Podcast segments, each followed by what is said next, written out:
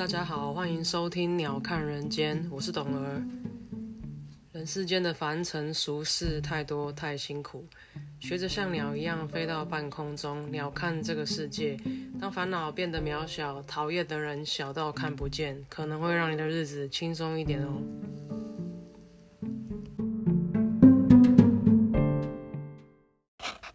Hello，大家今天过得好吗？时间又来到星期二，四月十二号。然后呃，最近因为基本上事情比较多，所以大概都一个礼拜更新一次。希望之后就是一个阶段忙完之后，有机会可以回到一个礼拜两更的状态。但目前就是一个礼拜一更，已经是就是比较平衡的方式。然后也谢谢大家支持。呃，如果最近有就是大家有平常做一些投资的话，应该有关心到呃。美金近期的涨幅很可观，从前一阵子大概呃两三个月前的低点，大概在二十七点五左右，到今天已经大概二十九点二点二点三左右了。也就是说，那个时候如果你有一千块的美金换回来台币，当时是两万七千五，现在就会大概在两万九千三左右。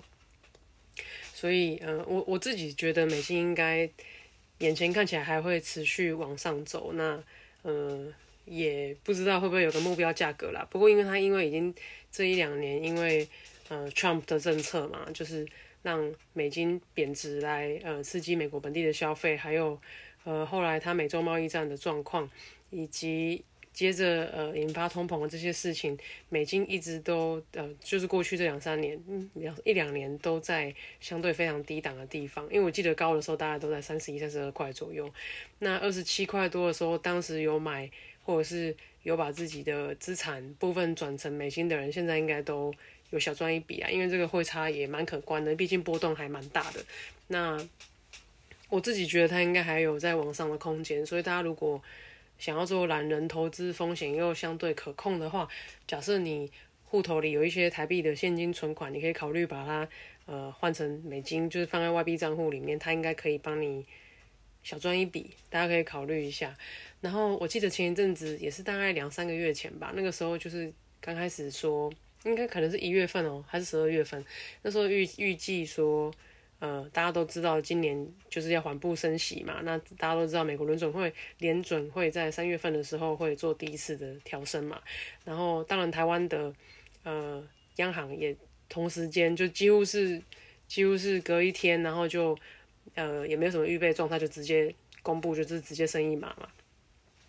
那个时候我记得我们有讨论到说可以参考一下银行股，如果你有你有参与，你有关心台湾股市的话，那时候有想说有兴趣的话可以看一下台湾台湾股市的银行金融相关股票啦，因为那时候有讲说很直观，用小丸子的想法有没有印象？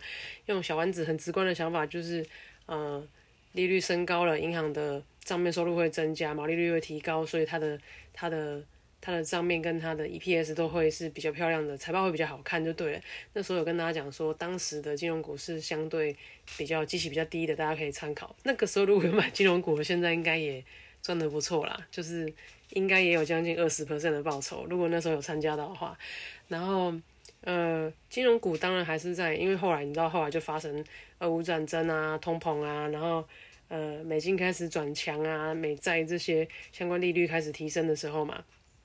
这些事情一一起发生的时候呢，金融股相对会是比较保守投资人的资金停泊的港口啦。因为你要这样想，呃，资本市场里面呢，投资人的钱一定要有地方去。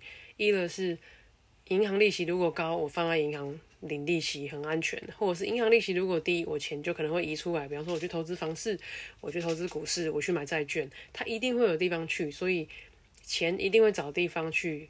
趴车，那钱去哪里？就是看，当然就是看哪里条件好嘛。投资人也不是傻瓜。那呃，金融股一向都是在比较动荡的时候，投资人会考虑的地方。所以刚好这段时间，如果有搭到车，有那个时候有买到金融相关股票的人，应该最近都还不错了。可能换个手机、换个摩托车什么，应该没什么问题。然后，呃，最近台股的。走势不好看，因为最近大家都看新闻都有看，因为我自己是不看电视，我也不看新闻的。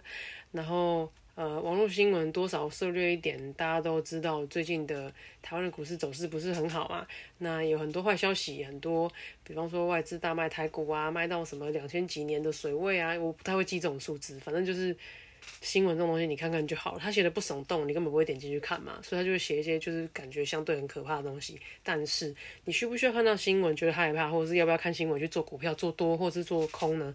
其实不太需要了，因为当新闻出来的时候，表示全世界都知道了。你知道的事情大家都知道。当这个事情有集体共识的时候呢，你就不太需要担心了。为什么会这样讲？其实股票是一个投资人集体共识的表现。比如说。我觉得台积电会涨，你觉得台积电会涨，他也觉得台积电会涨，我们都去买台积电，台积电就会涨嘛，对不对？那台积电股价就会被垫高，因为有钱跟有交易的量嘛，对不对？那。什么时候没有集体共识呢？就是你们都不觉得台积电会涨，但我觉得台积电会涨的时候，台积电价格可能是不会动的。其实我这个时候，比方说一百块的时候，我就投入进去买。可是因为其他人都没有这样觉得啊，他这个时候没有集体共识嘛，他就股价就不会动。但当你跟你们班上、你的公司的同事通通都觉得这个股票会涨，你们都会进来买啊。那你们都进来买，交易的量出来了，你买了之后有人会接手，他买了之后有人会接手，股票一直在动的时候，价格就会推升起来嘛。它的逻辑大概是这样子。所以当你在看。看新闻，你知道一些消息的时候，通常因为我们如果不是什么特殊管道的人，你知道消息的时候，大家都知道了，那就表示股价可能已经提前反应完了，所以你根本就不需要看新闻去做股票，或是看新闻去做你的投资动向，因为这个东西已经没有实质太大意义。当大家都知道，比方说像现在这个 moment，我跟你说啊，美金在涨呢，美金已经涨啦，对不对？我不是还没涨之前就跟你讲啦，但是。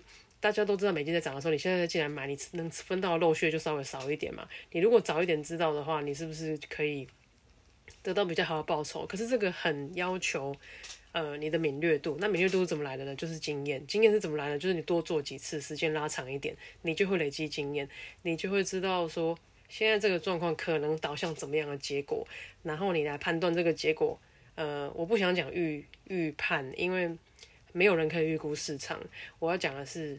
呃，推算跟你用统计学得到一个比较高几率的机会，然后你决定要不要做这个决定。比方说，呃，根据种种好过去投资的经验，那我可能觉得说，好，这个看起来呢，接下来资金比较有可能会前进金融股，那金融股可能会在下一下一个下几个月的时间，可能会受到投资人的呃。停泊资金的地方啊，大家可能会钱没地方放啊，股票其他地方都赎回了，那我来买金融股。你推论有可能会这样子的话，你在你自己可控的风险范围内去做投资，去押宝就对了。当然你有可能会看错，所以风险可控的意思是，如果你看错，你也不会投进去之后你就输到吞口。当然也不可也不也不可以这样子嘛。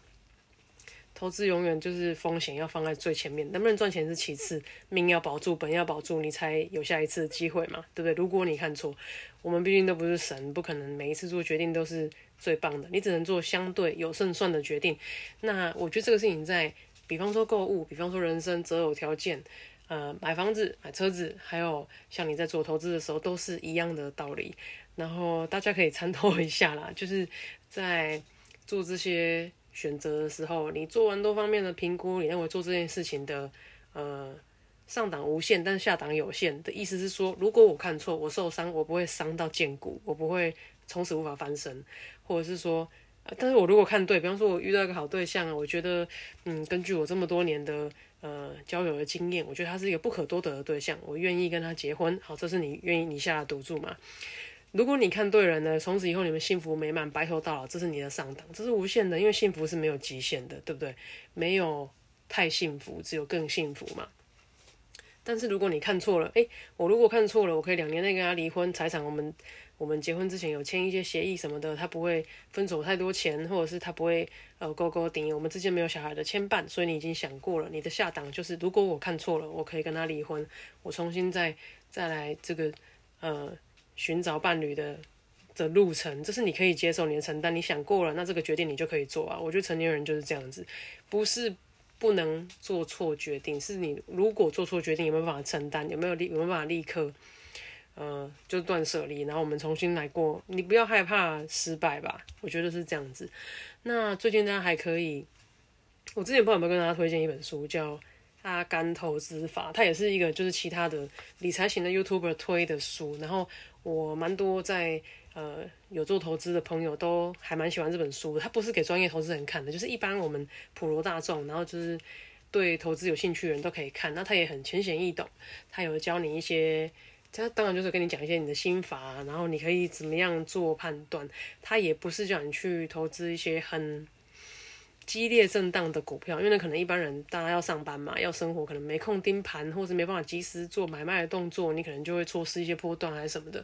他其实就会跟你讲一个投资的概念，然后你可以怎么样去去配置你你可以配置的基金这样。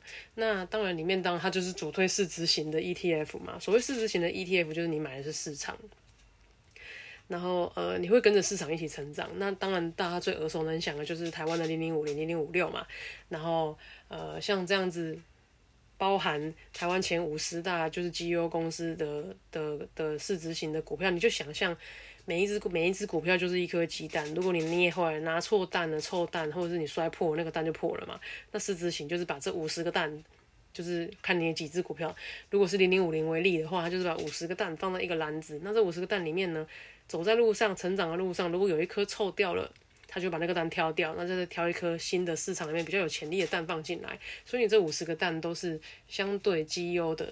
呃，我觉得你买零零五零就是买台湾股市啊，讲白就是这样，因为就是台湾最好的前五十大公司都在包含在这个基金的清单里面。所以这五十只公五十家公司，你不用担心说哦，我根本就不知道怎么挑啊，我买股票干嘛？我不会买，没关系，我就完完全推荐你就去买零零五零就好了。它有一些内涵的管理费，我觉得还蛮便宜的，因为它就是它的市值够大，那管理费用是给所有的投资人分摊的，所以呃，我觉得蛮理想的啦。就是你投资不可能是无脑的，但它它算相对无脑投资，就是说我不用付出太多心力，然后我也可以呃，不管你是想要定期定额，还是说我就中乐透领的这个年终奖金，我想要放进来，我都可以啊。其实你的心态之余，就是。投资市值型 ETF，我觉得比较偏向就保本，然后为盈利这样子吧。因为跟着市场一起成长，它一定波动不可能像个股一样大。但是你可以想见的是，因为如果你相信人类文明史，然后经济体会越来越大的话，照理讲股市是会越来越高的嘛，对不对？缓步的成长，当然会有修正，会有会有不见底的时候，但总是会呃，人类文明继续往前进的时候，市值是会跟着往前，经济体是应该要越来越成长的。如果你相信这个东西的话，那你就会考虑投资投这个市值型的 ETF。当然，它有各种主题，比方说什么电动车啊、呃金融啊、黄金啊、贵重金属啊，它也有一些嗯电子产业啊、船产啊，各式各样的 ETF 啊。当然，如果你不会挑，我就觉得市值型最好，就是买市场。然后呃，你也可以，你手边有有有盈余的钱，你就放进去，因为那个就是我觉得啦，就是比你存比你存银行好嘛。因为你存银行虽然是没有风险，除非银行倒。那银行倒，国家基本上也是有相当程度大的毁灭的风险嘛。可是存银行基本上没有利息嘛，你就要缴通膨税。所谓通膨税，就是每年呃长和缓和缓的通膨大概是两 percent，但今年已经 K 消了，大概五六 percent 去了嘛。那你的钱就是实质购买力，你本来一百块可以买的东西，现在你那一百块只值九十五块嘛，大概只能买到九十五块的东西，就是这个概念。那呃有做一些投资，当然。避免你的钱被通膨吃掉，然后也，呃，我们因为经过评估才选的这个股票，照道理来讲，它应该会随着年龄，随着你投资的时间增长，就像巴菲特讲的嘛，就是你要投资，就是先找到一个湿入的土地，然后开始滚雪球，让雪球往下滚，雪球就会越来越大嘛。它其实是一个复利的概念，就是每年你投资的东西生长出来的利息、配发的股息或者现金，那我们继续投资，投进去那个钱我们就不要动了，那。呃，期望在老的时候，我们有一笔可以动用的钱，在我们赚钱能力没有那么好的时候，它可以来做退休的支配，或者是其他的东西这样。呃，这个东西大家自己挑啦，就是没什么名牌可以报，反正就是呃，但是我我觉得现在这个时代，你说不投资真的很难呐。不管你是有房子出租，你有买股票，你去避险买黄金，你买比特币，还是。你做一些汇率的，就是会会差转换动作，我觉得都好了，就是不要存现金，存现金这就是给银行给通膨吃光光而已。然后现金越来越薄，还会你可能很容易就去动用它去花它，或者是会有人觊觎你嘛。你把它放到资产里面，像前几集都有讲到说，通膨这么严重，我们不要存现金嘛，就是把钱放到资产里面，资产会跟着呃环境一起成长，那资产会跟着你一起变老变大。那它在你要用它的时候才不会呃，突然间一百万变成一张卫生纸，这样就是这样子的感慨也是有可能会发生的。嗯，最近还想跟大家分享的是打疫苗这件事情。然后因为最近就是你知道新闻一直在什么全台大爆发嘛，确诊率怎么样，一直在讲猪鸡讲什么讲什么，我我其实听得很腻。呃，我觉得啦，我们打疫苗不就是为了要正常生活吗？可是为什么我们已经打到第三剂疫苗了，还不能正常生活呢？大家有想过这件事情有多矛盾吗？然后，当然很多人他就是可能有的人他可能是因为身体的因素，他打疫苗会产生严重的呃排挤的后果，可能造成身体不适，或者是可能因此死亡。那这种人是例外。但是有一些人的心态是哦，你们。这些傻瓜去打疫苗，打完疫苗之后，你们都有疫苗，我就不用打了。我不知道这什么心态，但我身边有这样子的人，然后我听到的时候也是傻眼，因为他觉得啊，打疫苗会有副作用啊，就你们这些傻瓜去打，呃，我们都不用打，你们都打完，我们就都没事这样。但我觉得会觉得有点不爽啊，就是。大家都很希望可以恢复正常的生活，所以都很配配合政府的政策去打疫苗，然后让自己可以就算确诊也是轻症嘛，不要造成医疗体系的负担。大家都想要生活回到正轨，可是却有一些人他排除身体的因素，他是想法是比较自私的，他就觉得去打都是傻瓜这样子，他在他在那边捡现成的这样。但是因为现在，当然你说确诊率暴增，这个其实我觉得这是必然的啦，你。你不可能时时刻刻封锁，你能关多久呢？那有人流动的地方，传播力会变强，确诊就会提高，这些都是非常正常的。国外都已经很正常的在生活、在做生意、做买卖，真的全世界就剩下台湾跟中国还在关、还在防疫、还在隔离，然后觉得很腻，是因为真的靠超想出国的，但是现在不是不能出国问题啊，现在是出国之后不能回来的问题。为什么？因为出国之后回来还要隔离十四天啊。我哪有办法让你隔离十四天呢？就是谁有办法呢？日子都不用过啦。那何况是你有小孩，你有宠物，这些人是要怎样隔离？然后当然中国那边也因为上海封城嘛，昆山那里也封城嘛。然后他们现在状况根本就是因为昆山那里很多台商的基地，就是很多很多工厂在那边。那他为了不要影响产能了，然后又不又要配合政府防疫这个封城的政策，他就让员工通通在这个工厂的。草地里面搭帐篷，你就睡醒在那在那边上班，上班完之后回去帐篷煮食休息，这样基本上就让这一群人都不离开工厂，就像关在学校里面做事情这种感觉，通通都关在工厂的厂区里，这样就完成政府要的隔离，又不会脱离，呃，这个这个产能又不会脱，又不会有落后的问题，这样。然后上海封城这个事情，大家应该也听到很多传出来的消息，就是没菜嘛，没东西吃嘛，然后。我听到比较残忍的是，有人确诊，他的宠物就直接被就是政府就乱棒打死了，因为他们就没办法帮你顾嘛。然后他认为宠物也有病，也被这个主人传染到，他就直接把宠物灭口了。那我觉得这个非常残忍。然后也有听过一些，因为像上海盖了很多方舱来来关这些被隔离的人，然后有些人明明就是阴性，可是他们就是一个杀错也不要放过，就通通都关进去。那没病也关到有病啊。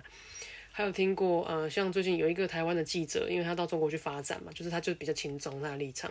然后他的母亲因为要看医生，结果在呃医院外面先，因为他有一些什么急性的症状，可他在医院外面先做 PCR，就等了四个小时，PCR 报告都没有出来，他的母亲就在医院外面死掉了呢。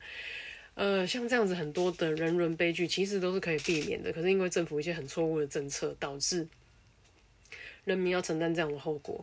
那那些还觉得就是中国一定强的人，我不知道现在心中作何感想诶，那还是有一些很很轻松、很觉得中国政策很棒的人，在台湾会喊说，呃，应该像他们一样啊，应该封城，应该累普筛啊什么的。其实，唉，某种程度你又很担心医疗体系会崩溃，那你做这些事情又。我我是觉得很不合理啊！就我们打疫苗是为了要正常生活嘛。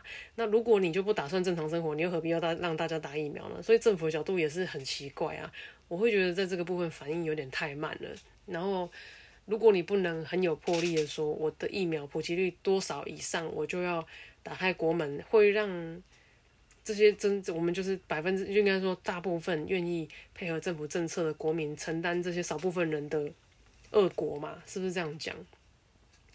然后，呃，经济我觉得也有相当程度的冲击啊。我今天也在想说，这两年来，除了说，呃，因为疫情的关系，大家已经习惯就是减少聚会嘛，不出门嘛，然后使用一些外送的的 app 来满足生理需求啊，吃饭啊什么的，然后或者不出去啊，不要内用啊，减少聚会这样子。你说疫情过去之后，这些事情会恢复正常吗？我觉得有点难呢，百分之百的难，因为呃，恢复到百分之百的难，应该这样讲。为什么呢？因为这个时间已经长到长到人类已经养成习惯，不需要跟其他人类互动，长到已经习惯我靠 app 就可以活了，根本就不需要买菜，出去买实体店铺买菜或是呃吃饭什么的，长到人类已经可以呃很常态性的觉得我这样子就是回避跟实实际的人类互动相处的活动是很。合理的，那我觉得这个就是长久以来一定会造成一些心理方面的疾病啊。就是人类毕竟是群居动物，即使你没办法找到那么多志同道合的人，你还是需要跟其他的人类、其他的物种有互动嘛。那这些东西，我就觉得，尤其像因为台湾的环境就是就是很潮湿、闷热、封闭，然后大家就是真的住的这样肩靠肩，开门就会遇到邻居这种状况，你还，嗯。怎么讲？就是太离群所居，我觉得可能就是真的不太健康了。然后，然后真的又人跟人之间的就是实体距离又这么近，可是当你心里已经开始内建，然后或者习惯了回避人群这样子的事情的时候，就比较容易造成一些社交障碍了。然后，呃。生活的部分哦，诶，我其实，在就是我常去的，像我就会去全年 shopping 什么的，我还是没有看到什么蛋呢。这是因为在北部的关系，就是还是我去的时间，就是不会有常温的蛋。那当然就是冷冷藏那种比较贵的蛋是买得到的啦。就是，诶，换算杂货店价格，一斤大概在一百二左右吧，是不是很贵？我觉得超贵的诶。像我有时候放假回乡下，我在杂货店捡那个新鲜的土鸡蛋，一斤大概。红蛋大概六十块吧，白蛋大概四十五块、五十块左右。那换算我在台就是北部这里买，我觉得这个蛋好像很贵，而且又没有那么新鲜。然后这是我觉得很奇怪的啦。然后这农委会最近也一直被蛋农靠腰说阻止蛋涨价嘛，然后又反正就是一些奇怪政策，蛋农也不是很满意的。我还是觉得资本市场还是应该要把定价这件事情交还给市场啊。今天如果觉得贵，消费者就不要买就好了嘛，不要买，需求下降，那这个这个单价就自然会回归市场机制。可是因为今天政府出手去限制，然后该涨的不能涨嘛，不能涨就会往成本去，这我们之前也讨论过，我觉得也不太健康了。还有就是呃，最近开始，我觉得可能 因为疫情啊怎样，清明节过后那些那个那个。诈骗简讯又开始多起来嘛，所以推断就是诈骗集团清明节也是有休假。Anyway，现在回来上班，他们就也是开始一直传讯息啊，哦，你加入我的投资 line，我报你标股啊，一只股票我就怎么样怎么样，三天你就赚几趴这种，大家千万千万要小心，不要去加入这种 line 的投资群组，你永远要记得。如果有一个很好、很赚钱的事情，人家才不会跟你讲，他自己赚爆就来不及了，他还分给你，跟你讲说：“哦，我玻璃姐探钱耶。”这种 slogan 起手是绝对是骗人的，百分之百骗人的。我玻璃姐探钱，大家要那个小心一点。有一个防止诈骗、防止钱被骗走的最好的方法，就是不要把你的钱交给别人。如果有人跟你讲说：“哦，我跟你讲，我超会投资股票的，你把钱放拿给我，我帮你代抄，然后我们可以怎么分论，怎么样子啊？”或者是我跟你讲哪里有个投资标的很棒很棒，你只要一百万，每年有八趴的回馈，怎么样怎么样的利息，不要把钱交给别人，尤其是你看不懂他到底靠什么赚钱。钱想投资靠自己去开自己的账户，用自己的股票账户投资，去开自己的外币账户。你要买外汇要干嘛？或者是你都不会，你就去好事多买一公斤的黄金，今天已经一百八十万一颗了，一公斤，哎，好像也涨蛮多的。因为我看到二零一九年大概一月份的价格是大概一百二十万左右一公斤哦，它是算钱呐，但是因为好事多美规算公斤嘛，那到。甚至到去年，去年的五月份还大概在一百六十万左右，现在这个 moment 今天已经到一百八十万多了一公斤，所以黄金还是有它的，但是实体黄金啊，不是黄金存折哦，实体黄金还是有它的就是保值的功用，不过就是逃难的时候带着也是蛮麻烦的，也不太容易变现，但是因为贵重金属就是有人在支撑，它也很难贬值啊。然后，如果你真的都不相信这些数字啊，这些数位的投资标的方式，你也可以考虑去买实体黄金啊。我觉得有钱家里堆几颗黄金也蛮酷的。然后，反正就是 花不掉就留给子孙，就这样。但是，诶，一公斤的黄金拿起来爽度应该也是很高啦。然后还有就是因为现在就。呃，莫名其妙，你可能就被框裂了。出去扫 Q R code 干嘛的？吃个饭干嘛？你可能就被框裂，可能就要被被隔离、被关。大家要稍微呃考虑一下，如果万一突然要被抓再去隔离，你家宠物要安置在哪里？最近我们也遇到这个问题，就是呃有人的他就突然间就被传简讯，就说啊他他就是要被再去隔离这样子，但是他家的大狗就没有办法，没有人顾嘛，他只好立刻送去呃认识的那个。宠物旅馆，赶快安置这样。那当然，他的事情也有给大家一个简讯，说天有不测风云嘛，我们不想哪时候突然间就要被载走去被隔离。你要先想好说，你们家宝宝要先就是可以送去谁那边可以先帮你照顾干嘛？因为你这个时候如果没有信任的人，你会很慌啊。他又不能跟你一起隔离。然后，当然如果你有朋友也是爱动物的，还是说诶有有家人的环境是允允许的，先帮你照顾一下，我觉得这个当然是最好。但就是。大家要把这个事情先想进去，先计划一下。哎，我今天还要想到什么？哦，对，小时候呢，大人都很喜欢夸小朋友嘛，然后就会讲说啊，你眼睛很漂亮，啊，你头发很黑，哦，你长得很高，啊，你好会打篮球，你数学很棒之类的。他夸你，可能是因为他跟你的父母亲有交情，因为这都是成年人嘛。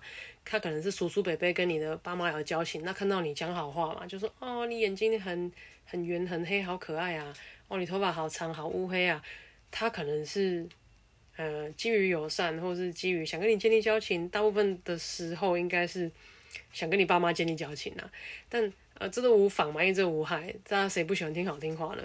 但当你长大以后，如果有人跟你说，哎，美女，你的眼睛很漂亮，你头发很长，哎，你的呃身材很好，哎，你的腿很修长，哎，大家要注意，当你成年以后，还有人这样子夸你的时候，很不合理，很。